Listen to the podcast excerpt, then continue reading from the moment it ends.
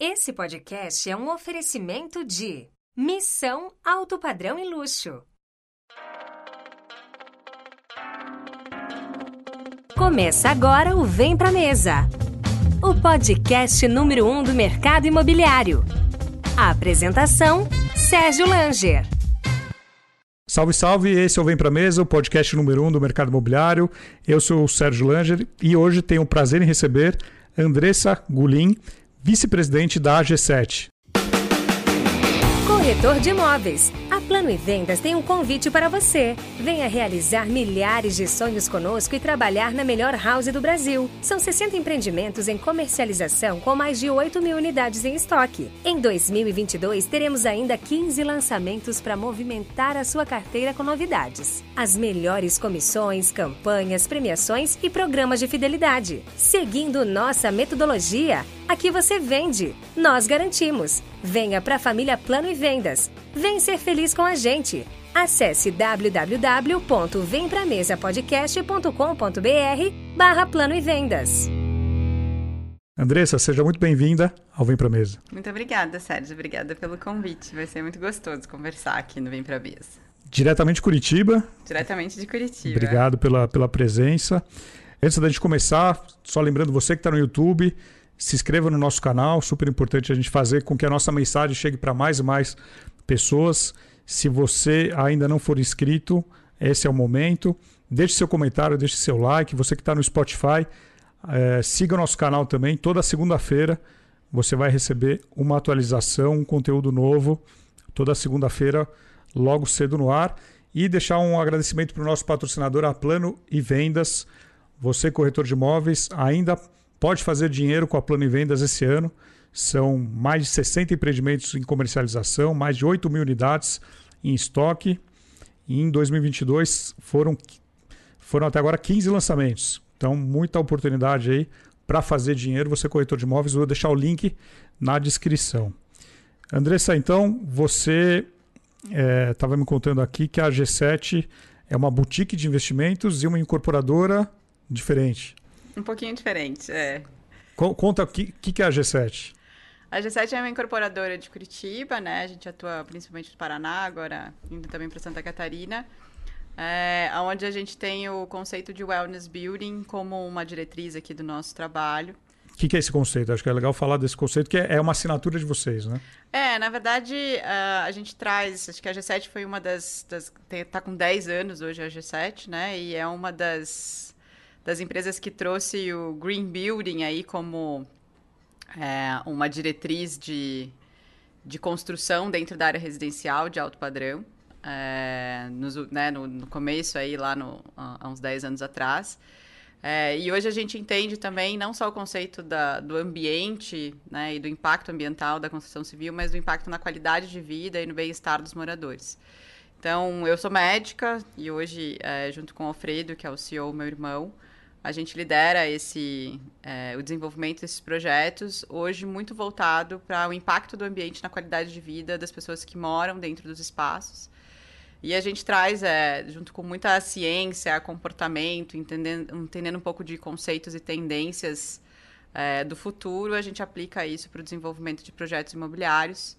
É, e a gente tem, né, hoje o, o primeiro wellness building do Brasil, da América Latina, é nosso, considerado um dos prédios mais saudáveis do mundo, é, tanto prédio residencial quanto prédio comercial. Então, é uma, é uma incorporadora que olha para o mercado imobiliário não como construção, mas como uma construção de bem-estar. E a gente entende que a nossa responsabilidade como incorporadora é essa. O, o Alfredo também é médico? Não, o Alfredo é ah, engenheiro. Não, o Alfredo é engenheiro. Tá. É, o Alfredo é engenheiro. Então, você é médica é, e, e trabalhou muito ligado, trabalha muito ligado à inovação e tecnologia. É isso. Você estava contando que você foi, você fez aquele curso da, da Singularity é, nos Estados Unidos, ficou três meses lá. Isso. E, e, é uma metodologia que te ensina a pensar de uma maneira aberta, né? Olhar, olhar para outros segmentos.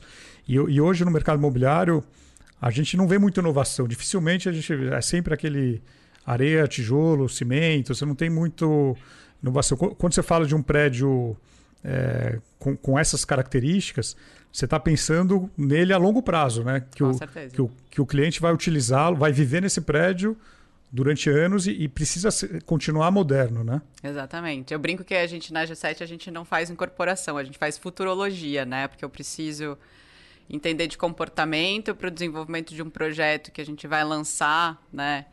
É, um, dois anos depois, então ele precisa estar muito atual, ele precisa estar muito atual no momento que ele é entregue, né? Que ele tem todo o processo de construção.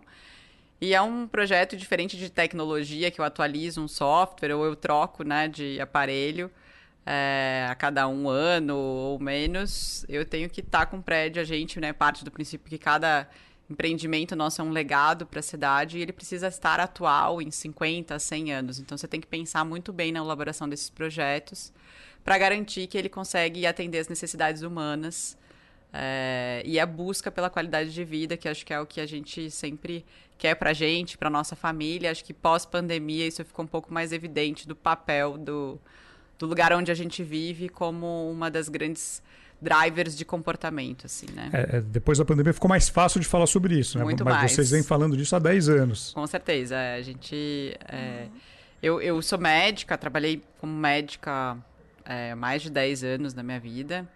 É, mas Qual a sempre- especialidade? Eu fiz clínica médica como especialidade inicial, depois eu fui estudar oncologia, fui até para o Rio de Janeiro, foi por isso que eu fui morar lá que a gente estava conversando.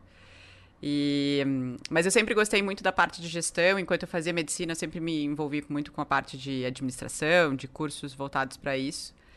E, e eu, genuinamente, assim, né, quando eu, eu, eu tava estudando oncologia, eu falava assim, todo mundo tá preocupado com os protocolos de quimioterapia, e eu tinha uma dúvida que era como é que a gente faz coisas diferentes, né, como é que eu consigo fazer muito mais prevenção, como é que eu consigo pensar em saúde de uma forma diferente, num mundo que nunca foi tão rápido e nunca mais vai ser mais devagar, né, o mundo, principalmente na época ali, que era 2012, mais ou menos, é, tava entrando nesse, nesse boom dessa revolução digital e, e eu estava curiosa para entender como é que a gente estudava o futuro e não estudava o passado. Então, os MBAs não faziam muito sentido para mim naquele momento. Não me formei como oncologista, não sou oncologista formada, mas saí fui fazer alguns cursos voltados para inovação e aí acabei indo para Singularity, que até na época no Brasil ninguém conhecia. Mas é, era um curso justamente que a ideia era formar líderes que entendiam né, essa visão de inovação, de você olhar para o mundo com oportunidades de impactos diferentes, entender que o contexto do teu negócio não é impactado pelo teu negócio, mas por outras áreas. E aí eu tive a oportunidade de ficar três meses morando na NASA, nos Estados dentro da Unidos, NASA, né? dentro da NASA, é, estudando com empreendedores do mundo inteiro, de diversos setores, físico quântico, a engenheiro, programador, publicitário, do Essa troca deve ser, deve ser Qatar, magnífica. É né? maravilhoso, assim. E, e depois eu trabalhei muito tempo com desenvolvimento de projetos e produtos e serviços voltados para a área médica, né? Sempre voltado para inovação, olhar no consumidor, né? É, eu brinco bastante que é, a revolução não é digital, ela é individual. Eu nunca dei tanto poder para o indivíduo. E então eu sempre tive esse foco muito no cliente. E em 2019 eu entrei para a parte de incorporação, que era né, essa empresa é uma empresa familiar. Meu pai saía um pouco da, da gestão, meu irmão estava tocando, mas eu acabei entrando um pouco para trazer essa visão de inovação. E aí o mercado imobiliário é um mercado muito gostoso de trabalhar, realmente ele é bem carente de inovação. As, acho que as incorporadoras tendem a copiar o que as outras incorporadoras estão fazendo. A gente vê isso muito na área de publicidade, principalmente, né? Se uma faz, as outras replicam. Tudo igual, copia Tudo igual, é. Já que deu certo, Exatamente, né? Parece que deu certo, É. às vezes nem, nem sabe muito bem se deu. E aí eu acho que acabei trazendo uma visão um pouco diferente. é, E realmente, assim, me chamou muito a atenção que eu entrei num mercado onde é, eu sempre dei aula de saúde pública, assim, e, e eu entendo o impacto do ambiente, né? 70% da nossa saúde é reflexo daquilo que a gente vive no dia a dia, não é culpa da nossa genética, da nossa idade não é hereditário. não é hereditário. E, e o- os nossos hábitos são criados a partir do ambiente que a gente vive, com quem a gente socializa, a forma como a gente conduz né, o nosso dia a dia. E as pessoas compram um lugar que elas vão morar, que a família dela vai ser educada, que você vai educar os filhos, que você vai pensar no teu comportamento, naquelas coisinhas pequenas e diárias que você vai fazer repetidamente e elas comparam absolutamente metro quadrado, assim. Eu falei, gente, tem algum erro nesse nessa método de pensar, porque não é sobre o metro quadrado, mas é a, a forma como você se comporta dentro daquele lugar. E aquilo me deu uma tranquilidade de tentar aplicar um pouco do meu conhecimento médico e até de um pouco de saúde pública mesmo, né, que você pensa dentro de uma saúde coletiva, num micro lugar que é o lugar onde as pessoas passam 90% do tempo delas, né? A gente era um, um, o homem das cavernas, hoje a gente é o homem dos apartamentos, né? A gente vive dentro do lugar construído. Então, como é que a gente traz essa responsabilidade para a incorporação de entregar projetos que pensam na qualidade de vida e não só uh, na eficiência do projeto? E até acho que é um, é um reflexo dessa onda do Green Building, né? Que a gente começou a olhar para a construção como sustentabilidade, mas o impacto era no ambiente, não era no ser humano. E a gente traz esse conceito para dentro do ser humano. É, o, o ESG, né? O ESG tava, ficou muito na moda ultimamente. Não é um conceito novo, né? Ele já é um conceito há muitos anos trabalhado, mas também, por conta da pandemia, ele vi, ficou em evidência, é, não só no mercado imobiliário, mas em, em, vários segmentos aí. A importância de se devolver também para a sociedade a, algo realmente útil. É, a gente até fala, né, que o papel do incorporador não deveria ser construir prédios, né? A gente delega muito, eu acho, a responsabilidade da qualidade de vida, do bem-estar, do funcionamento das cidades. É, a gente gosta de culpar muito o governo como resultado disso. Mas eu acho que todo incorporador faz parte desse legozinho, né? E mais ou menos pegando um pouco desse gancho de que geralmente as pessoas replicam o que é feito, quando você leva um pouquinho da barra, o teu concorrente precisa claro, fazer claro. também, né? Então, é, eu fico muito tranquila de dizer que hoje a gente traz um conceito de wellness building ou de, de wellness real estate. O mercado legal, né? Quando, quando é, é, eu gosto muito de pensar em outros mercados, né? Então a gente. É, a G7 hoje é patrocinadora do Global Wellness Institute, que é justamente o instituto que faz a pesquisa sobre o mercado de bem-estar no mundo inteiro. É e... patrocinadora de, desse. Nós somos bacana? a patrocinadora desse estudo aqui no Brasil. É o primeiro, é, o primeiro estudo do Brasil que, que fala sobre o mercado de bem-estar. É um mercado trilionário, né? Você tem 7 trilhões de dólares de, é, de mercado. Cada bolinha desse mercado é, movimenta bilhões de dólares. E o mercado que mais cresce dentro do mercado de bem-estar e de wellness é o wellness real estate, que são imóveis que são pensados de forma holística para garantir bem-estar das pessoas, né? Eu digo que ele é o topo da cadeia das pessoas que se preocupam com qualidade de vida. E então a gente traz isso. Ele é um, um, nicho de mercado de luxo hoje, mas ele traz uma inspiração e um conceito que transcende os nossos clientes, né? Ele, ele, é, ele cria uma, uma mensagem de que existe uma responsabilidade da incorporação de entregar algo um pouco mais, é, um pouco melhor para a qualidade de vida da nossa população em geral. Então eu acredito que isso é uma coisa que a gente deixa um legado muito interessante. Assim. Agora, isso no alto padrão, eu entendo que seja mais fácil de se colocar. Num econômico, no médio, acho que a conta não fecha, né? Não, ela não, fecha. fecha? É, eu acho que é uma questão de princípio, princípio. ela não é uma questão de matemática, porque é, eu gosto muito de usar a pirâmide de Maslow, né? Então, é, eu não consigo viver bem se eu não tenho, por exemplo, o quesito segurança. Claro. Só que segurança, dependendo da forma como você vive, ela é algo diferente. Então, se eu for trabalhar dentro do alto padrão, talvez eu tenha que é, pensar em segurança, onde eu tendo a esconder o muro, porque o muro incomoda, mas eu trago muito mais tecnologia, tem que ser uma tecnologia no touch, tem que eu, eu preciso me sentir seguro, mas eu não posso me sentir é, coagido, né? Então você tem uma forma de trabalhar isso tanto de forma de hardware que eu brinco que é arquitetura, mas também de softwares que eu posso acoplar, acoplar nessa arquitetura. Mas se eu vou para um lugar que é de uma, meia, Minha Casa Minha Vida, por exemplo, a sensação de segurança é sobre descer do ponto de ônibus e chegar em casa numa rua iluminada.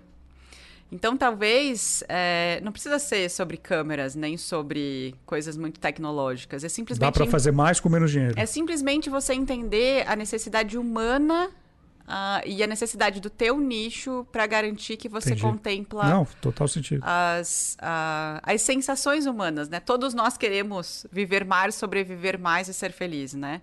Então, mas isso depende do lugar, do teu momento de vida, do teu status econômico. É, você tem que entender o teu cliente. Então, aquilo que eu falo, né? A revolução não é digital, ela é individual. Eu preciso dar poder do indivíduo escolher como ele vai fazer. E eu tenho certeza que um critério de escolha para uma Minha Casa Minha Vida, é, se eu falar que o ponto de ônibus, se eu fizer uma melhoria pequena de um ponto de ônibus que está próximo daquele lugar e aquela rua é iluminada, é um ponto de escolha de segurança que gera bem-estar. Não, com certeza. E falando um pouco sobre, sobre a, a criação da G7. A G7, como você falou, tem 10 anos, é uma, uma criança ainda. É, você, vocês concorrem com Curitiba com incorporadoras que estão há 40, 50 anos ou mais. Então, quando vocês criaram lá atrás, você está desde a criação da G7 ou entrou um pouco depois? Não, entrei um pouco depois. pouco depois. A G7, ela foi... Meu pai é um grande incorporador em Curitiba, tem mais de 45 anos de mercado imobiliário. E hum, já trabalhava com isso. O Alfredo vinha do mercado financeiro.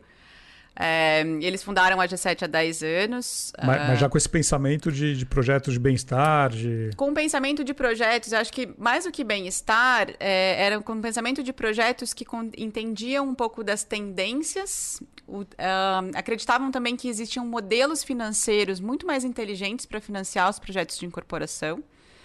É, então, eu ajava um pouquinho da tradição do mercado, um pouquinho da inovação e de know-how de mercado financeiro do Alfredo.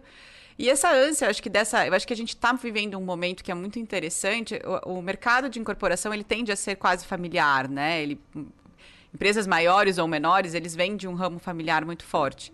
E você tinha uma geração de velha guarda, né, de, de mercado de incorporação, assim, que era mais tradicional.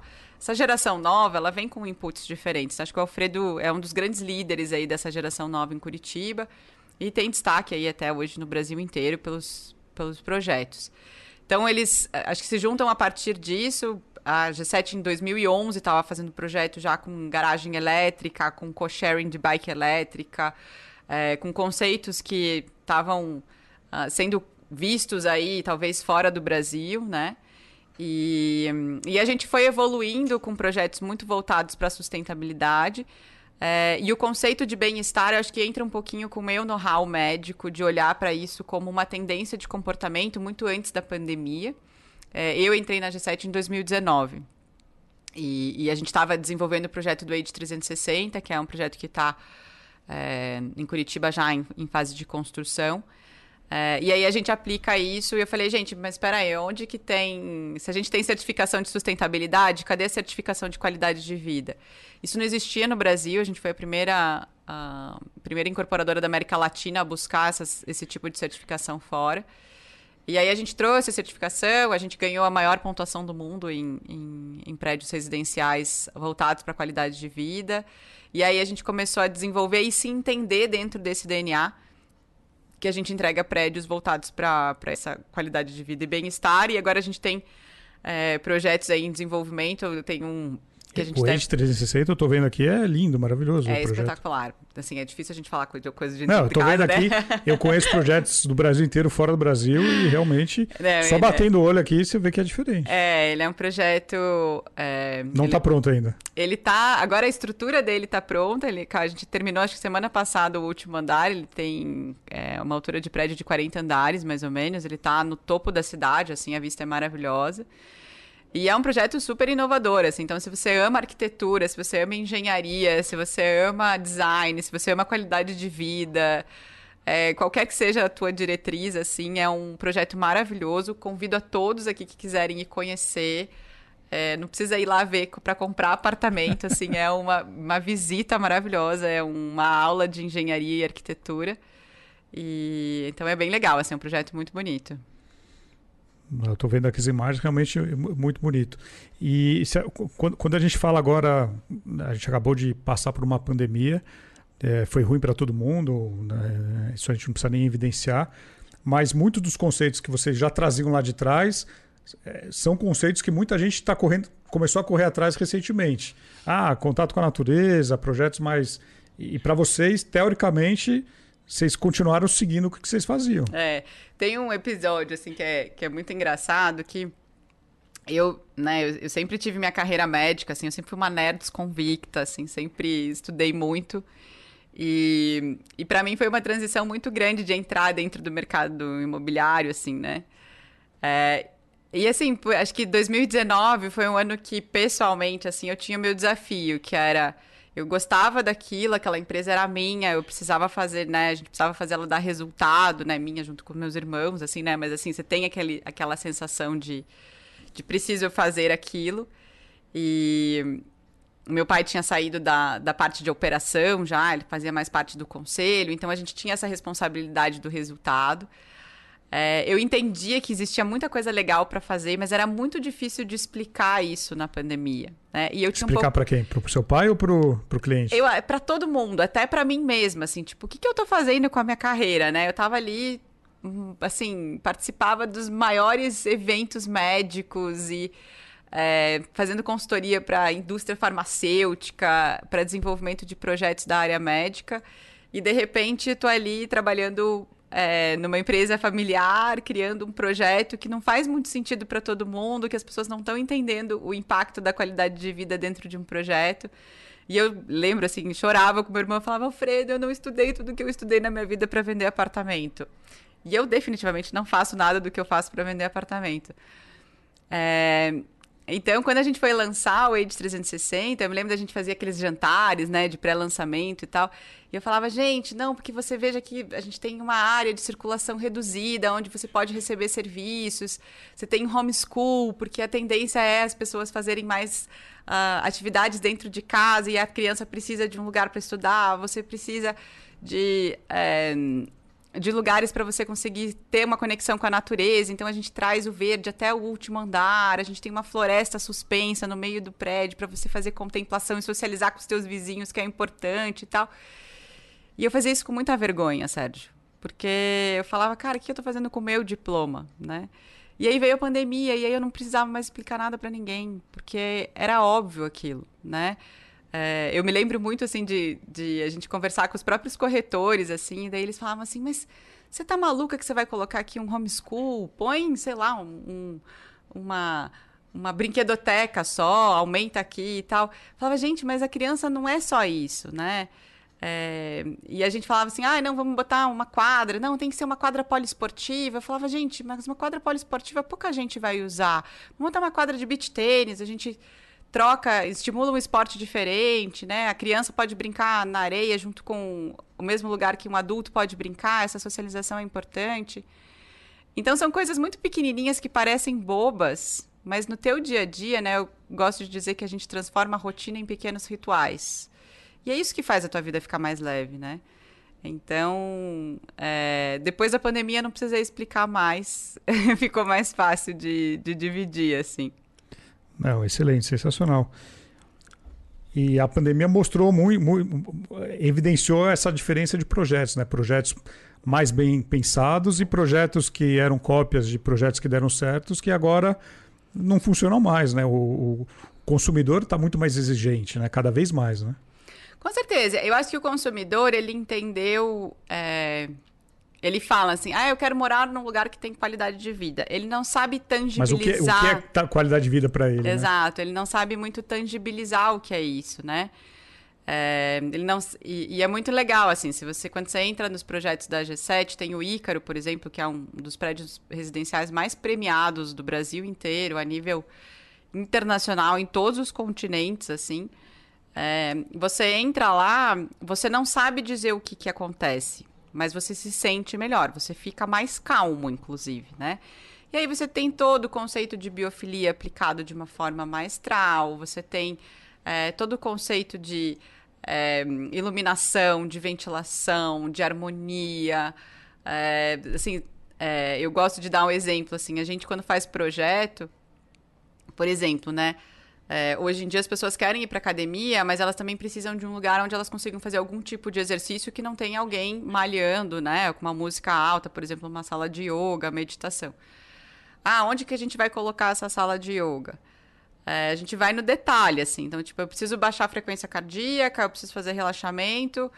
Tá, então o nível de relaxamento maior que eu posso ter é, acordado é quando eu olho para uma vista, um horizonte, onde eu olho para o infinito, porque o cristalino do meu olho relaxa, porque não precisa focar em nada. E aí, por isso é tão gostoso olhar para vistas distantes, olhar para as estrelas. Então, beleza. Então, vamos levar essa sala de yoga lá para cima, para cima, para as pessoas conseguirem ter essa sensação. Então, a gente vai muito, muito, muito no detalhe. Tudo é planejado. Tudo é muito bem pensado, assim. Tudo é muito bem pensado. É. Eu estou olhando aqui algumas imagens do, do Ícaro aqui, realmente é muito bonito. E, e vocês tratam os projetos como casas. A gente tem o conceito de trazer casas, isso de casas suspensas. Casas suspensas. É, então são, são, são empreendimentos, são, são prédios, mas se chamam de casas. Gente... Até pelo tamanho, né? Que são, são é, metragens grandes. São, são, são projetos maiores e, e a gente tenta trazer muito essa sensação, né? A sensação de... É, a, gente, a gente tem um conceito, né, que é a nossa espinha dorsal, que a gente chama de. É, a gente tem o conceito de localização, então os prédios muito bem localizados. É, a gente olha para a exclusividade, e eu costumo dizer que a exclusividade ela é sobre individualidade. Então, a gente tem um método também que eu acho que é legal, de quando a gente vai desenvolver, a gente tem um nicho de, de público muito bem desenhado, né? Então, a gente gosta público muito da G7. Da G7, é. Quem que é o público da G7? A gente vi, é, é um é um público que a gente pode considerar de alto padrão, mas mais do que o padrão de vida, eu acho que são pessoas que têm referências internacionais muito fortes, viajam muito, frequentam os melhores hotéis, restaurantes. É, é, são pessoas que geralmente né, tiveram um desenvolvimento profissional muito grande, então são pessoas é, de negócios que trabalham muito, que têm a família como algo muito importante, é, que têm lazeres muito muito peculiares, então né, gosta de velejar, ele gosta de esporte, geralmente estão trabalhando com performance, tem a qualidade de vida como algo muito é, especial, né, de, de se cuidar e do cuidar da família. Então, um, a gente gosta de entender muito o comportamento do nosso cliente. E para isso a gente entrevista muitos nossos clientes ou pessoas que estão ao redor para ajudar a co-construir os projetos. Então, a gente não constrói e coloca no mercado. Não é a gente, é, e, e não é só a pesquisa de mercado que a gente contrata, né? Claro, a gente olha, entende pesquisa, entende de, de todas as viabilidades financeiras, mas a gente conversa muito de one-on-one, assim, com os nossos clientes. A gente tem, cara, isso aqui faz sentido no, na tua vida? Isso aqui vai fazer sentido daqui 30, 40 anos? Como é que você vê isso? Que tipo de flexibilização você precisa nesse projeto para entender isso? Então a gente co-constrói junto com eles, isso a gente transforma em exclusividade. É, a gente tem muito também da, do design, então a gente é obcecado por design, né? E, eu acho que a, é, a simplicidade é a genialidade, então a gente trabalha muito com elementos muito naturais, com pedra, com vidro, né? Com madeira é, com concreto, com uma arquitetura brasileira modernista né, atual, que, que entende o contexto de hoje. É, a, gente, a gente fala que a gente não faz janelinhas. e, então a gente tem. E aí a gente tem também uh, a sustentabilidade como um pilar muito forte. Então, todos os projetos já, já nascem para ser é, receber as melhores certificações de sustentabilidade. A gente tem serviço dentro dos prédios, então a gente entende que o serviço hoje também, né, a hotelarização das residências é algo que para o nosso público faz muito sentido e a gente tem até um programa de bem-estar que a gente oferece para dentro dos, a gente entrega um prédio vivo, eu não te entrego só a infraestrutura, né? Eu, eu te entrego o hardware e o software funcionando, funcionando, né? Que tipo de serviço você pode falar? Que... A gente tem concierges dentro dos prédios, né? Que ajudam a facilitar, são concierges treinados, né? E ajudam a facilitar o dia a dia, desde assim, a pessoa viajou e alimentar o gato até toda a parte operacional dos prédios, principalmente em questões de mudanças e tal facilitar algumas facilitações na área de mudança, né, dessa, dessa entrega de chaves assim bem assessorada. A gente tem um programa que a gente está implementando agora que a gente chama de Wellness Lab, onde a gente tem aulas de yoga, aulas de gastronomia, atividade para criança, atividade de, de, de, cultura. A gente tem uma agência de turismo né, da nossa família também que atende a esses moradores, então eles podem fazer consultorias é, de viagens personalizadas para para esse público. A gente tem um clube de leitura dentro dos prédios. Então a gente ativa a parte sócio e psicossocial, assim, dos... coletiva, né? do, coletiva, do, da comunidade, né? Porque com... é, é, um, é, uma comunidade. É né? uma comunidade. E você se relacionar com os vizinhos de uma forma é, harmônica, né? Ela faz você viver melhor também, né? É, então a gente ontem, traz Ontem isso. eu participei de um painel aqui, na, aqui em São Paulo, no Secov, e eu fui convidado para um painel do, da Inacom, que é uma, um, um evento que já tem há 18 anos em São Paulo, de administradoras de condomínio. Tá. E aí, aí me convidaram para esse evento. Eu falei, ué, será que convidaram certo? Né? Porque eu sempre falei muito para incorporação, vendas. Aí eu li, eu li a pauta lá, era sobre é, projetos de alto padrão versus projetos econômico popular. Então, é, eu iria falar sobre alto padrão, falei sobre alto padrão, e o Rodrigo Luna, presidente do, do, do Secov e fundador da Plano e Plano, que é uma das maiores incorporadoras econômicas popular aqui do, de São Paulo, ia falar um pouquinho sobre falou um pouquinho sobre projetos econômicos. É, e aí a gente até comparou um pouco os dois tipos de, de, de, de projetos, porque no alto padrão, normalmente, não todos os projetos, mas normalmente o, o, o condômino, né, o, o cliente, ele quer é, encontrar o menos possível o seu vizinho no elevador, na, tem a, a, a, elevador privativo, hall privativo. Então, ele quer, ele quer menos se socializar com o vizinho dele. Por outro lado, você tem que fazer algumas maneiras, até alguém perguntou do auditório, como que integrar, né? Como integrar essa, essa, os moradores? E qual ferramenta, né? A gente já falou, olha, grupo de WhatsApp, todo prédio tem um grupo de WhatsApp, às vezes o grupo das mães, das mulheres. Caos. É, tem que tomar cuidado com esses grupos. Mas fazer essas atividades que você falou, de olha, vai ter um, um yoga, vai ter um, um, chefe de cozinha que vai vir ensinar alguma coisa. Tentar reunir os grupos, né? É, acho que é impossível reunir todo mundo, diferentemente de, diferente de um projeto econômico é, popular que as pessoas são mais é, fáceis de, de fazer uma atividade em público, o alto padrão você tem que achar realmente os nichos, né? Eu acho que tem um negócio que eu acho que é uma tendência, essa é até uma coisa que eu aprendi na Singularity. É, as pessoas, o mundo se tornou, né, evidentemente a gente consegue ver isso, o mundo se tornou muito polarizado em valores. E as pessoas querem estar perto de pessoas que têm os mesmos valores que você. Eu acho que isso é de ser humano, isso não é de classe sim, social. Sim, ser humano. Né? É, eu acho que a, a, exclusividade do alto padrão, ela é uma necessidade absoluta, assim, porque realmente as pessoas querem se recolher o máximo possível. Mas eu acho que esse conceito de que as pessoas não querem se socializar, se elas têm a opção, se aquilo não é uma obrigação, eu acho que ninguém quer se socializar numa convenção de condomínios. Né? Sim, definitivamente não é, Mas, não é o melhor lugar. Não é o melhor lugar. Mas se você tem alguma coisa que preza pelo teu valor, você acha algo em comum, mesmo com as pessoas que têm coisas diferentes de você. E aí eu acho que a saúde entra como um grande driver, porque é, todo mundo quer viver melhor.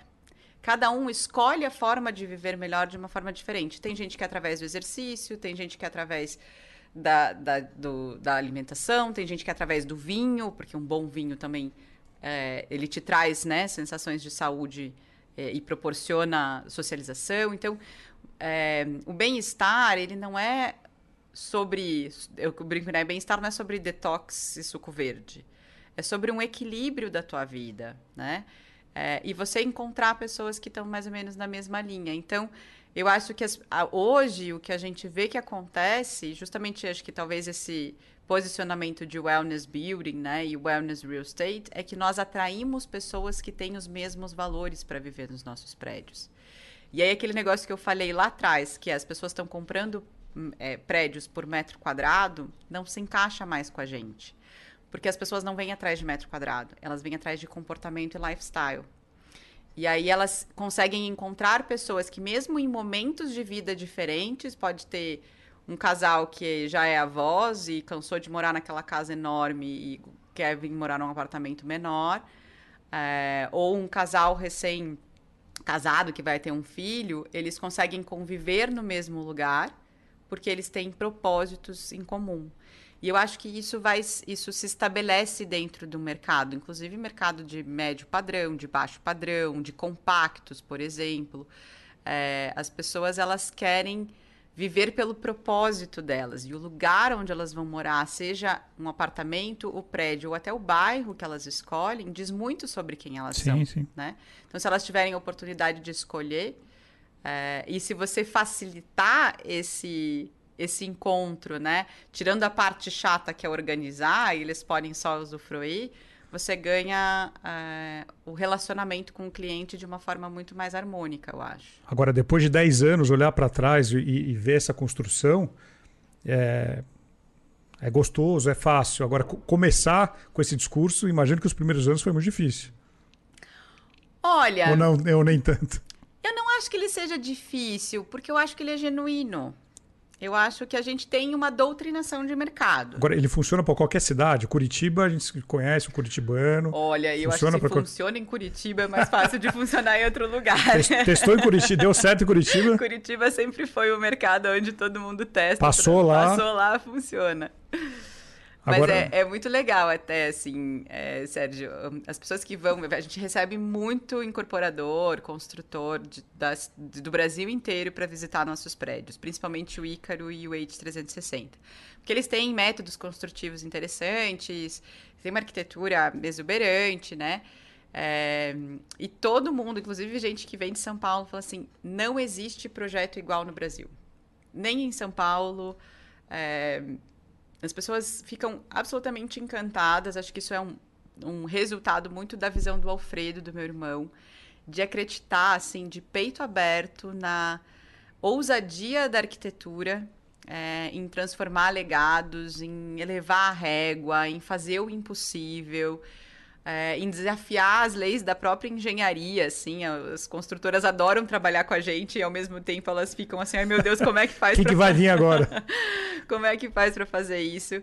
Mas todos os nossos fornecedores hoje colocam os nossos projetos como principal uh, página de portfólio, assim, porque o carinho e a dedicação é muito evidente, assim, nos projetos, sabe?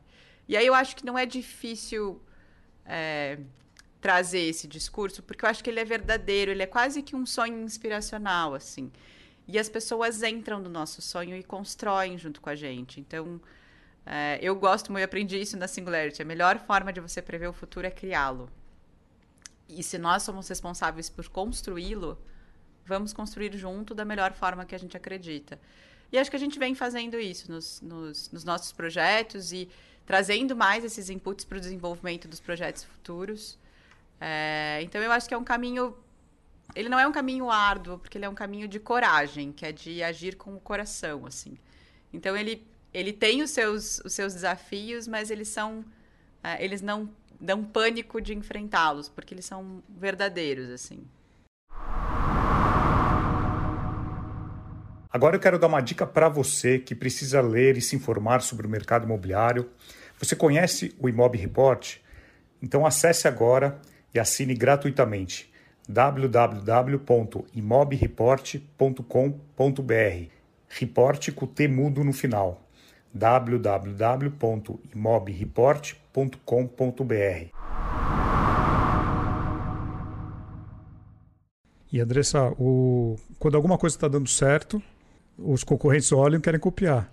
Tem algum projeto de uma incorporadora que, ah, vamos fazer igual da G7, né? Não, não é copiar toda a incorporadora, mas talvez pegar aquela essência e materializar num projeto e lançá-lo com, com esse discurso. Imagino que já aconteceu. A gente até brinca, né? Que a gente fala que o Ícaro, por exemplo, ele é, uma, ele é, ele é, ele é, é considerado mesmo, né? Um dos marcos arquitetônicos do Brasil. Um projeto maravilhoso do Arthur Casas. E a gente fala que tem vários tipo Ícaros. Tipo Ícaros. é, o Ícaro virou quase que um adjetivo, né? Então, de você trazer ali, a gente tem né, sacadas, uh, sacadas verdes 360 graus, essa, esse conceito de casa, essa amplitude de varandas, né? Que você é, determina se você quer morar num apartamento ou se você quer morar num jardim suspenso, é, tá na palma da tua mão, literalmente, né? Então, é, a gente vê isso e a gente entende isso como um reconhecimento do mercado, é, de dizer que criamos algo extremamente original. Criamos uma categoria de mercado, criamos né? Criamos uma categoria de mercado, exatamente. Mas tentam copiar ou não? Eu acho que, olha, eu digo nem que copiar, assim, eu acho que fazem bem parecidos, assim, mas é muito difícil aplicar a, a, a é difícil replicar ele na sua, na sua íntegra, assim, mas muitos conceitos é, são copiados, sim, inspirados, inspirados, né? inspirados. assim, né? Acho que inspirados. E você comentou que o Ícaro é um projeto do, do Arthur Casas, que é um dos caras mais fantásticos que a gente tem no Brasil. É, o, o, o, quanto que um projeto de arquitetura com uma assinatura como Arthur Casas é, enaltece um projeto, enriquece um projeto, pro, pensando no cliente final? Demais. É, o Arthur foi brilhante no projeto. É, ele. Acho que o Alfredo, mais uma vez, né? Ele acreditou muito nessa, nessa arquitetura assinada como um diferencial. Isso não era uma coisa comum na época. É, acho que foi um dos primeiros projetos é, de edifícios assim maiores que o Arthur fez. E isso tem um valor agregado para o cliente final, principalmente para o cliente do nosso padrão, né, do nosso perfil de comportamento, gigantesco, assim. Então, é, eles entendem valor, eles entendem o diferencial, é algo irreplicável. É como uma obra de arte, né? Ela é assinada. É, você pode até fazer as réplicas, mas ela não tem a assinatura do artista verdadeiro, né? É, e, e, e, não tem. E o, projeto do Arthur é um projeto detalhista, assim, né? É, eu gosto até de contar uma, um episódio. A gente tem. É, a primeira vez que a gente, né, foi, foi feito o projeto e foi construída as sacadas é, do primeiro andar, assim, que eram com as, essas floreiras. Essas floreiras parecem ser coisas bem fáceis de fazer, mas elas têm uma complexidade muito grande para não gerar infiltração, para conseguir manter a fachada do prédio de acordo com a perspectiva que... é fácil de fazer, agora Exatamente, executar. É executar. É... E aí foi quando foi construído o primeiro andar, foi feita a primeira floreira, a primeira sacada. É, o Arthur foi visitar, ele falou: não, não é assim não que é assim. faz, destrói. E a gente destruiu, foi feito tudo de volta com as, especifica né, com as especificações que precisavam ser feitas, é, porque era um detalhe e que eu vou te falar, a hora que você entrar lá, você não consegue ver, mas é o que faz toda a diferença.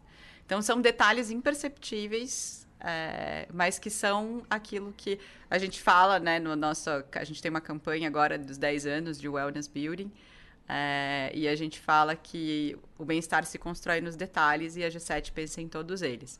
Esse é um que eu te convido pessoalmente para ir não, lá quero, conhecer. Quero conhecer. É... E, e, vou usar, não sei qual projeto, já estou na dúvida, se é o Icaro ou a G360.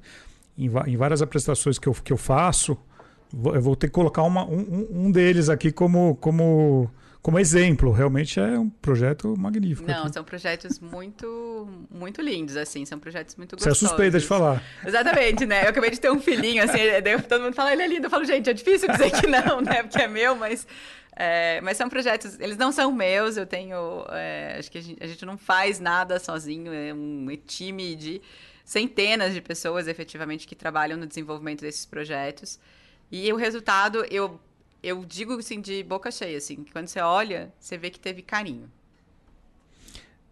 Você não é de vendas, mas você está me vendendo esse conceito que não é um metro quadrado. É, o, o, dia que eu for comprar um imóvel em Curitiba, e se eu for sentar com a G7, eu não vou ficar fazendo conta de metro quadrado, porque eu entendi que tem um conceito muito amplo por a trás. A gente faz conta com o cliente, sim. Não, né? claro, mas, mas, não é assim, se eu for comparar com o concorrente. Mas se você vier com o discurso de o vizinho tem um metro quadrado não, não vai bater. que não é. Eu não consigo discutir claro, com você. Mas daí... a, a, minha pergunta é, é: como que é na hora de treinar as imobiliárias, os corretores parceiros, para vender um produto que não, que não é tão igual ao concorrente, que tem vários atributos que não dá para você ficar comparando. É um processo de venda diferente. Ele é um processo de venda diferente e eu vou te dar um, um, um, um exemplo que foi, foi interessante. É, a gente foi, foi, eu fui fazer um café da manhã numa imobiliária esses tempos e aí expliquei um pouquinho, né, e tal. E, e efetivamente, é, o corretor ele tem um papel ali de é, de interpretação, que é justamente isso. O cliente quer alguma coisa que ele não sabe expressar em, em atributos de produto, né? Então, ele tem um papel diagnóstico ali é, importante na hora da decisão. E, e aí eu estava muito falando sobre isso, né? Vocês não estão vendendo metro quadrado, vocês estão vendendo é, a forma como essa família vai se comportar. Assim, é o quanto você vai conversar com o seu filho na hora do almoço ou não é como você vai acordar com o teu marido ou não. É isso que você está discutindo. É quando você vai brigar por conta da escova de dente e da pasta de dente na pia ou não. É isso que você está fazendo ali. E aí uma das corretoras falou assim: Nossa, é tão legal ouvir você falar, porque na verdade você está ressignificando a minha profissão. Porque eu sempre entendi que eu vendia aquilo que era um sonho de aquisição. Mas não é sobre isso. É sobre um sonho de relação. Então, eu preciso revisar a minha forma de vender. Então, eu acho que a gente tem um desafio, sim. É, o desafio do alto padrão é que você tem que conhecer muito do produto, então você tem que estudar. Então, assim, é, eu acho o mercado, né? A gente estava até conversando um pouquinho, assim, eu acho que é, o formato como o mercado imobiliário formou né, a sua concepção sobre vendas é, de comissionamento e tentativa de vendas de curto prazo, para esse público é muito complexo, porque os corretores eles precisam estar muito treinados para conseguir passar essa percepção e confiança de valor. É, mas eu acho que tem um trabalho de ressignificação até da própria profissão, porque é uma tomada de decisão realmente muito voltada para o futuro de longo prazo das pessoas, né? E ser mais um conselheiro de vida do que um conselheiro de imóveis é um papel que o corretor, se ele consegue ocupar, ele ganha confiança e ganha um cliente para o resto da vida. E ganha dinheiro, né? É, e ganha bastante A dinheiro. gente está falando aqui, fez uma conta boa aqui, no mínimo 200 mil numa venda, ou mais até. Então, para ganhar 200 mil hoje no Brasil, não é qualquer um que ganha. Não. Então, se você não souber do produto, se você não entender do cliente, você não vai vender esse produto. Agora, 200 mil, 300 mil ou mais, é, para ser justo esse dinheiro, tem que fazer esforço, tem que estudar. Tem que estudar. Tem que estudar. Eu acho que. É, e, e, ele é um estudar que eu acho que ele não é estudar só produto, né? Eu, eu, acho que talvez essa seja uma das virtudes da G7. A gente não estuda o, o só o produto, a gente estuda o cliente. O que, que esse cara faz, como que ele se relaciona, que tipo de conteúdo que ele consome.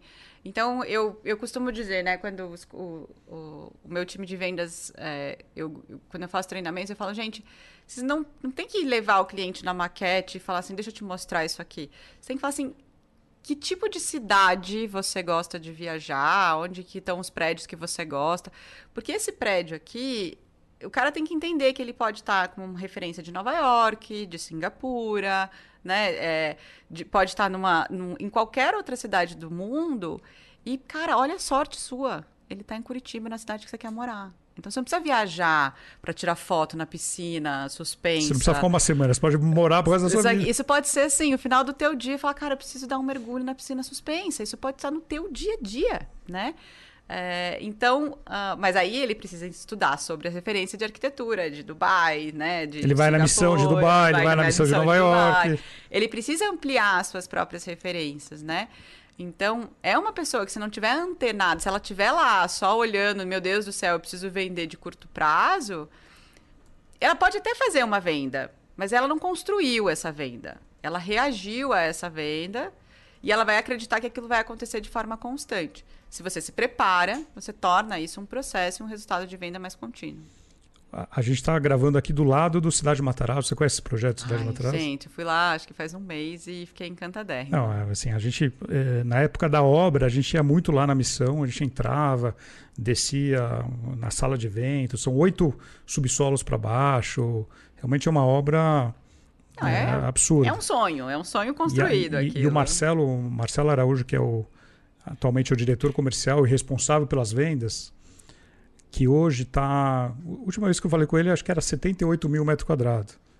É um preço alto para qualquer cidade do Brasil e para São Paulo também é, é, é, alto, é bem alto. E, e, durante a obra, ou agora não, que acho que já vendeu tudo, acho que tinha duas unidades. Ele falava que tinha corretor que ligava para ele e pedia tabela e espelho. Ele já nem respondia. Se o cara está pedindo tabela e espelho, de um projeto daquele não entendeu o que é o projeto. Não entendeu. É. Ele nem mandava. Mas é, é, eu, eu tenho uma dificuldade, daí talvez assim, eu tenha também o meu viés, né? Que eu não sou do mercado, acho que isso tem uma coisa muito boa, que é você trazer visões externas, mas você também tem umas, uns. Eu tenho meus questionamentos, assim. É, mas o mercado de corretagem, eu acho que ele justamente assim, ele não entendeu.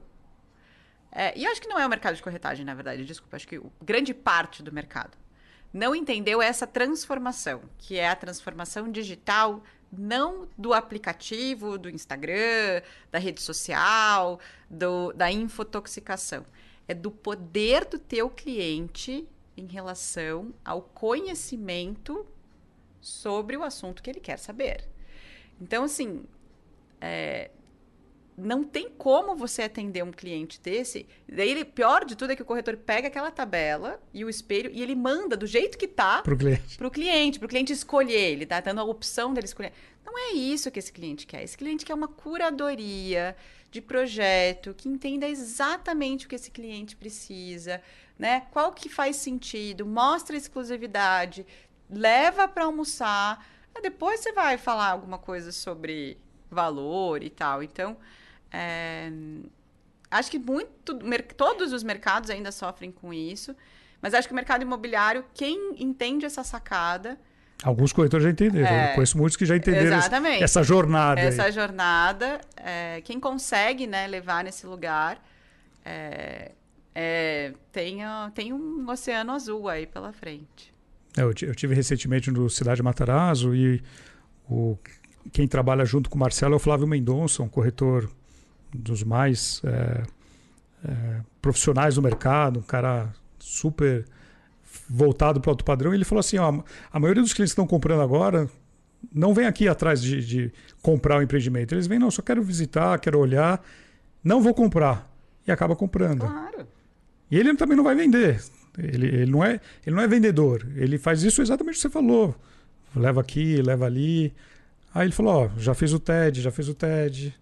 Mas Tá é aqui, isso. ó, tá aqui, ó. Vem daqui, vem daqui. E, e ele veio para não comprar. Não, eu só vim olhar, quero conhecer. Tudo É. bem, tudo bem, vou te atender. É a arte do vender sem vender. Vender sem vender. né? E, e é muito legal porque eu vejo até assim, é, às vezes as pessoas, porque você não compra um imóvel porque você tropeçou na rua, né? Ainda mais um de alto padrão. Exatamente. Então, ela não é uma compra, né, de impulso, não é uma compra Ninguém de acorda e fala, "Vou internet", comprar um imóvel é, hoje. Tipo assim, nossa, agora eu preciso e vou comprar, né? É, mas é um assunto que é muito legal de você falar. É muito interessante. É, a- a- esses lugares de alto padrão, eles são inspiracionais, eles são desejos, eles Chato é são... vender seguro de vida. Exatamente, né? Então, assim, é, chato é vender cirurgia cardíaca, cirurgia, né? coisas de. Então, assim, se você se apropria dessa conversa com propriedade, com detalhes, você tem acesso a projetos, né? É, por exemplo, o próprio Age 360, assim, eu falo isso sempre e eu vou te falar, o resultado que eu tenho não é o que eu espero. Mas eu falo, gente, se vocês estão levando um cliente comprar um apartamento de 200 metros, ele não precisa estar no ticket do cliente. Ah, não, eu não vou levar lá no Age porque é muito mais caro do que ele quer. Meu, mostra que você tem acesso àquela obra. Vai lá e leva. Não tem obrigação nenhuma de comprar. Mas mostra que você tem propriedade e acesso àquele tipo de imóvel, né? Poxa, eu consigo ir na cidade de Matarazzo te levar lá no, no oitavo andar do subsolo. São poucas as pessoas que conseguem ter essas entradas dentro desses lugares. Se aproveita disso, né? para você construir a relação com o teu cliente, talvez você venda outro imóvel, não tem problema nenhum. Mas você se apropria, e uma vez que você se apropria, você atrai clientes que vão fazer mais negócios naquele lugar. Então, acho que tem um know-how, assim, de desenvolvimento dessa jornada do próprio corretor, que é ter menos medo do cliente que não quer comprar, porque o mercado de alto padrão, ele é desejável, ele é inspiracional. O cara, às vezes, quer só postar para um amigo dele que vai comprar, né? Então, acho que é uma rede de desenvolvimento muito interessante, assim. Eu estava conversando com o dono de uma construtora de Fortaleza, que, que esteve conosco na, na missão Nova York, e eles estão construindo lá na, na beira-mar o edifício mais alto de, de Fortaleza, uma laje enorme, grande, e ele levava todos os clientes que iam assinar qualquer outro projeto para assinar lá, até para ver a vista. Tinha um dia lá que ele tinha, ele tinha música, ele tinha um coquetel, então o cliente ia assinar qualquer projeto, ele Ele ia escolhia lá, até para dar todo encantamento. E o cliente, nossa, não sei o quê. Então é isso muito do, do- do isso que você falou. Né? É, exatamente. É uma ótima ideia. Uma ótima ideia. Dá, dá para replicar para qualquer cidade. Claro, Funciona. óbvio. E, e quando a gente fala agora, a gente falou de, sobre corretores, você, você comentou que você vai nas imobiliárias, dá treinamento, e hoje você tem um time também de, de uma house, você tem um time interno de corretores, e, ma- mas grande parte das vendas é feita pelo mercado. Sim, hoje a gente tem. É, os nossos projetos são projetos super artesanais, né? Eles são quase esculturas urbanas. Assim. Quantos por ano são feitos, lançados? Olha, a gente, a gente sempre teve uma média de mais, lançar mais ou menos um prédio por dois, a cada dois um anos. Um prédio a cada dois anos. É, mas hoje a gente está na execução do Age 360, né? Que ele entrega no começo de 2024. A gente tem um lançamento para 2024, um para 2025, um para 2026, com, com potenciais de 2027. Então a gente deve ter algum um lançamento por ano aí. É. Mas nossa house é uma house pequena, né? É, e a gente tem parceria com o mercado imobiliário. É, a gente se relaciona, a gente tem um coordenador de plataforma, né? Que abre essas, esse relacionamento junto com esse canal importantíssimo, né? Eu, eu entendo. Sim, eu fundamental. Entendo, é, entendo até melhor no, do que quando eu entrei, eu, eu falava, gente, mas como é que funciona, né? Tudo isso aqui? Porque é uma jornada muito longa, esse cliente ele vai e volta inúmeras vezes, né? Como é que se gerencia? Isso é um desafio gigantesco, né? Principalmente nesse formato de remuneração que a gente tem. É, mas a, as imobiliárias são pe peças assim fundamentais para o nosso, pro nosso, nosso canal de distribuição. E eu, a dificuldade é justamente elas se apropriarem desse, desse, desse conceito, entender bastante o produto, é, participar desse repertório é, para conseguir atrair esses clientes é, e, e, concretizar essas vendas, né? E você estava falando antes para mim off aqui sobre o modelo de remuneração. Qual é a sua opinião sobre esse modelo de remuneração? Você não é de vendas, mas atua muito ligado a isso também. O que, que, que, você pode falar sobre isso? Eu, sou, eu, eu falo que eu sou da estratégia de da vendas. Estratégia. Eu não sou da, da, do front, do, do, do front, assim, mas... É, eu, eu, entrevistei o Misael aqui. O Misael é o, é o diretor da Gafisa.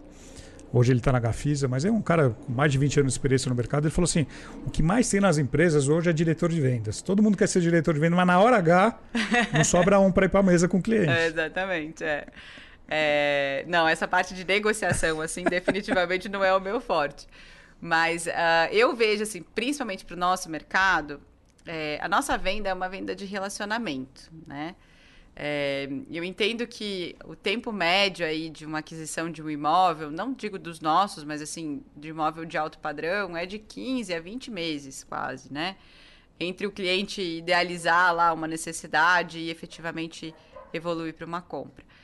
É, eu acho cruel essa forma de remuneração do mercado imobiliário, de é, fazer com que o corretor fique sem nenhum tipo de remuneração, acreditando numa venda com esse comissionamento tão alto, que ele é muito interessante, né? Mas, na verdade, eu acho que ele prejudica um pouco dessa relação com o cliente, porque o, o corretor ele passa a atender melhor aquilo que ele entende que vai gerar uma venda rápida, né? É, e ele tem que manter esse relacionamento. E muitas vezes eu vejo isso como uma certa incoerência para o mercado de alto padrão. Eu acho que é, o mercado de, do, do, B2B, né, de você ter é, uma bonificação a partir de uma meta de resultado, é, com um salário muito mais estruturado, onde, onde a pessoa consegue viver de uma forma muito mais organizada, é, eu vejo isso com bons olhos, assim. Eu acho que ele é difícil de aplicar até como modelo de negócio, na verdade. Ele é desafiador. Porque para o outro lado também é uma venda que não é garantida, né? Então, uh, acho que o Rodrigo Werneck, né, ele fala muito isso. É muito confort... é, é um desconforto confortável também para o incorporador, né, ou para a própria imobiliária, de ter corretores que teoricamente não têm custo operacional, né, de, de, de salário fixo, por exemplo, mas aí eu me acomodo de ter um time que não me gera resultado, porque ele também não me gera muito desconforto, né? E, só que, na verdade, o que eu estou fazendo é criando atendimentos ruins para o meu cliente. Custa muito caro hoje você conseguir atrair a atenção de um cliente. Então, uma vez que ele cai na tua, na tua mão, eu acho que a gente tem a obrigação de fazer com que o atendimento seja legal, a experiência seja legal. A né? experiência seja legal, né? E é um pouco daquilo que a gente estava conversando. Essa relação, muitas vezes, ela não é direta com o corretor, ela é com a marca, né? Então, é... e é muito difícil de eu garantir isso se eu tiver essa inconstância do ponto de vista da, do, do, do, colaborador, que seria né, o, o corretor, é... dele viver nessa, nessa nesse formato de vida, né? A não ser que ele seja uma pessoa muito planejada, que ele consiga ganhar os 200 mil e ele consiga garantir que ele vai ter essa renda fixa, se organizar. Mas na prática, no dia a dia que a gente vê do, do, do mercado imobiliário, não é isso que acontece, né? Ele, a, a pessoa, né, ela, todo mundo que ganha bastante dinheiro de uma vez acaba gasta muito também. Querendo, né, dinheiro na mão na vendaval, né? A, então, educação financeira não é forte. É, então eu acho que eu vejo com um desafio gostoso de tentar mudar, assim, sabe? Não é fácil. É, já tivemos experiências até internas, assim, que não foram da forma como a gente gostaria, que a gente precisa adaptar. Mas eu entendo que eu acho é, na minha forma de entender, essa, essa visão do, do, do corretor não ter nenhum tipo de remuneração fixa para quem ele presta serviço, é, eu acho desumano até, sabe? Acho que é diferente do cara que tem o seu potencial de vendas muito bem estabelecido e ele consegue ser seu próprio negócio. Aí esse cara é uma empresa em si, que eu acho que são os, os grandes corretores, né? É, esse corretor autônomo que está descobrindo que ele consegue criar o seu próprio canal de relacionamento, de vendas, de execução, de própria experiência do cliente através dele mesmo ou criando a sua própria rede de experiência. Aí eu acho que é um outro cenário. Agora, se você tem alguém que presta serviço para você, eu acho que você garante melhor a experiência do cliente. E para nós, como empresa, também me garante que eu preciso tomar decisões mais rápidas, eu posso cobrar essa equipe um pouco melhor e eu garanto um atendimento melhor. Não, sensacional. Faz todo sentido. É uma discussão que o mercado tem que ter realmente. E, e, e partindo de um incorporador, faz todo, faz, faz todo sentido essa discussão. Você comentou sobre a marca, né? a importância da marca, que a pessoa compra a marca. Você comentou, falou do Ícaro, falou do Age 360, mas a, a G7 sempre está junto com esse nome. Né? Qual a importância de, também de, de fortalecer a marca? É uma marca nova, é, que você já partem desse conceito de, de, de fortalecer a marca. Eu, eu, já trabalhei com muita consultora em São Paulo que falava assim: ó, eu não tenho verba para marca, o meu negócio é o, é o produto. É, mas a gente não pode fazer nada para fortalecer a marca, né? porque isso vai ajudar o próximo produto. Né? Muitas ainda não veem com bons olhos você fortalecer a marca, porque o dinheiro está no produto. Mas quando você olha para trás, 5, 10 anos atrás, e, e, e, você começou uma construção de marca, isso ajuda a empresa, né? Eu entendo que incorporação é confiança, né? E total, confiança, confiança total. é tempo e transparência. Então, se eu não deixo muito claro o que eu entrego e eu não mostro é, que eu estou fazendo isso de forma constante, eu acho que eu estou jogando contra o meu próprio negócio, né? É, eu acho que muita da estratégia do mercado imobiliário, aí também, né? Eu venho da minha inexperiência. É... Não, mas é legal que você vem do, de fora, né? De então, fora. a sua visão é uma visão super, super aberta e, e, e, muitas vezes o mercado imobiliário precisa escutar a gente de fora falando: olha, vocês estão fazendo um negócio aqui, é loucura. É, exatamente. Mas então, assim, o que eu. Quando eu, eu o, lança, o próprio lançamento do Age 360, eu que assumi a parte de marketing e desenvolvimento do lançamento. E e eu me lembro de conversar com as, com, as, com as próprias agências de publicidade e elas mesmo direcionam. Não, você tem que ter uma página só do empreendimento, você tem que. É, a captação de lead é só através disso. É, você tem que dar, assim, a, a, a, o foco é o empreendimento, o foco são seus filhos, né? Eu acho que esse foi um modelo de, de comunicação imobiliária que foi ao longo dos anos, principalmente para incorporadora menor, que não tem é, repertório, né? É, uh, e eu me lembro até assim, por exemplo, você tinha que criar um Instagram para cada imóvel. Loucura. Né?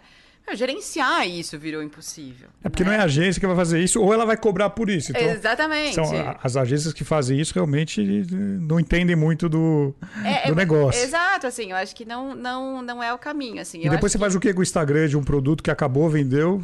Não, total. E aí você. É... E como é que você gerencia isso, gente? Não, gerenciar. É gerenciável, né? Então, assim, ah, não, daí você tá, faz a estratégia da hashtag. Não. Cara, vem conversar comigo. É... e aí eu acho que é muito legal, assim, da, da, da questão, até pegando um pouquinho do gancho do, do que são famílias incorporadoras, né? É, nosso negócio é muito de relacionamento, relacionamento com fornecedor. É, é uma coisa meio, meio é, um relacionamento de muita confiança, né? Então, quando um cliente compra de uma incorporadora, ele não compra um produto, ele compra uma entrega. O responsável por essa entrega tem nome e esse nome ele precisa confiar. Então, trabalhar na marca é algo que faz você atrair a confiança e ajudar a fechar mais vendas, né? É, você precisa mostrar o que você fez. Por que, que você mostra o que você fez só quando você está com o cliente na mesa? Né? Para dizer, olha, eu sou uma incorporadora que já entregou tudo isso aqui. Não, peraí, conta essa história lá atrás. Porque aí ele vem de forma natural, ele constrói essa relação de forma de confiança, né? Não, total, total, faz todo sentido. Nem todo mundo descobriu isso, acho que sorte de alguns que já descobriram que, sai, que saem na frente. Muita gente trabalha só produto, produto, produto. E aí, quando o produto é, é, é todo vendido, é entregue, acabou. Tem você tem que fazer um novo esforço do zero para lançar outro produto. Eu acho que esse também é um gancho legal. Acho que o Alfredo tem muito isso, né? É... A gente. Você é fã do Alfredo? Eu sou irmã mais velha, ele é meu fruto. Mas o Alfredo, o Alfredo é genial, assim, é uma pessoa deliciosa para você convidar para um podcast aqui, que ele é maravilhoso de conversar. Mas ele tem uma visão de muito longo prazo, assim. E então a gente fala, né? O incorporador ele quer entregar o prédio e não quer mais ter cliente. E aí ele espera aqueles cinco anos de garantia para ser pronto. Isso aqui não, não me pertence mais, vamos para o próximo, né? É, isso, essa conversa já não conversa mais com o nosso público nem, nem de alto padrão e nem de baixo padrão. Por quê? Porque se ele gosta de, de, de morar ali, ele vai comprar outro imóvel. Se ele gosta daquilo, ele vai comprar um imóvel teu. Esse cliente é muito mais barato de, de Claro, já está dentro né? de casa. Então, o atendimento pós-venda, ele faz muito mais sentido para a incorporação, né? É, e aí a gente precisa se preocupar mais em longo prazo mesmo, né? Então, é, e aí essa relação é a relação com a marca também, né? É, então eu acho que a gente tem que ter esse olhar de entender que o cliente não é um problema, o cliente é a nossa solução. É, nós precisamos nos relacionar com ele da melhor forma, precisamos entender as suas próprias necessidades. E mais uma vez, né, esse cara que mora no teu imóvel, ele é a melhor fonte de informação para você desenvolver o próximo, porque é, pegando... E de marketing, né? Ele, ele, pode ser um bom divulgador ou um mau divulgador, né? Exatamente, né? né? E, e, pegando um pouquinho do gancho, né, desses modelos de negócio novos, startups e etc., você cria um MVP, né? O MVP de software é facinho. Atualiza, né? E gerou outro, outro modelo. O de hardware da, da indústria imobiliária é um pouquinho mais complexo. Um mais complexo. Você tem que entregar ele pronto, né? Mas se você não pega input desses usuários que estão no teu imóvel antes, provavelmente você vai replicar os erros no imóvel futuro, né? É, então, você se relacionar... Essa experiência que a gente teve de criar o Wellness Lab e entrar num prédio é, que a gente já tinha entregue quase cinco anos, é, inclusive foi, foi super engraçado, porque a gente veio com um projeto e era um projeto genuinamente para entender o que, que a gente pode oferecer para os clientes é, que fazem sentido, se as pessoas vão se relacionar, se elas vão participar dessas aulas, que tipo de aula que vai ter mais aderência ou não, para a gente estruturar isso de uma forma mais é, longeva, assim, né, para dentro da empresa. Então a gente voltou para um dos prédios nossos, que é o Mandala, que é um prédio super legal também, é, que já estava com mais de cinco anos, de, quase completando cinco anos de entrega. E a hora que a gente falou que a gente queria oferecer tudo, assim, era, era notícia boa demais para ser verdade. O próprio conselho do condomínio falou assim: não, mas espera aí, o que, que vocês estão querendo? Vocês estão querendo que a gente não cobre lá o, o, a infiltração que estava lá, não sei o quê? Que são coisas que acontecem dentro de obras, né? E a gente falou: não, a gente só quer entender como é que está funcionando esse prédio, conversar com vocês de volta e tal. E, e, pegar os inputs dessas pessoas, entender as é coisas... É que o prédio não é mais de vocês, né? Exatamente. Ele não. passou a... Ele não é nosso, não. né? Ele está 100% vendido.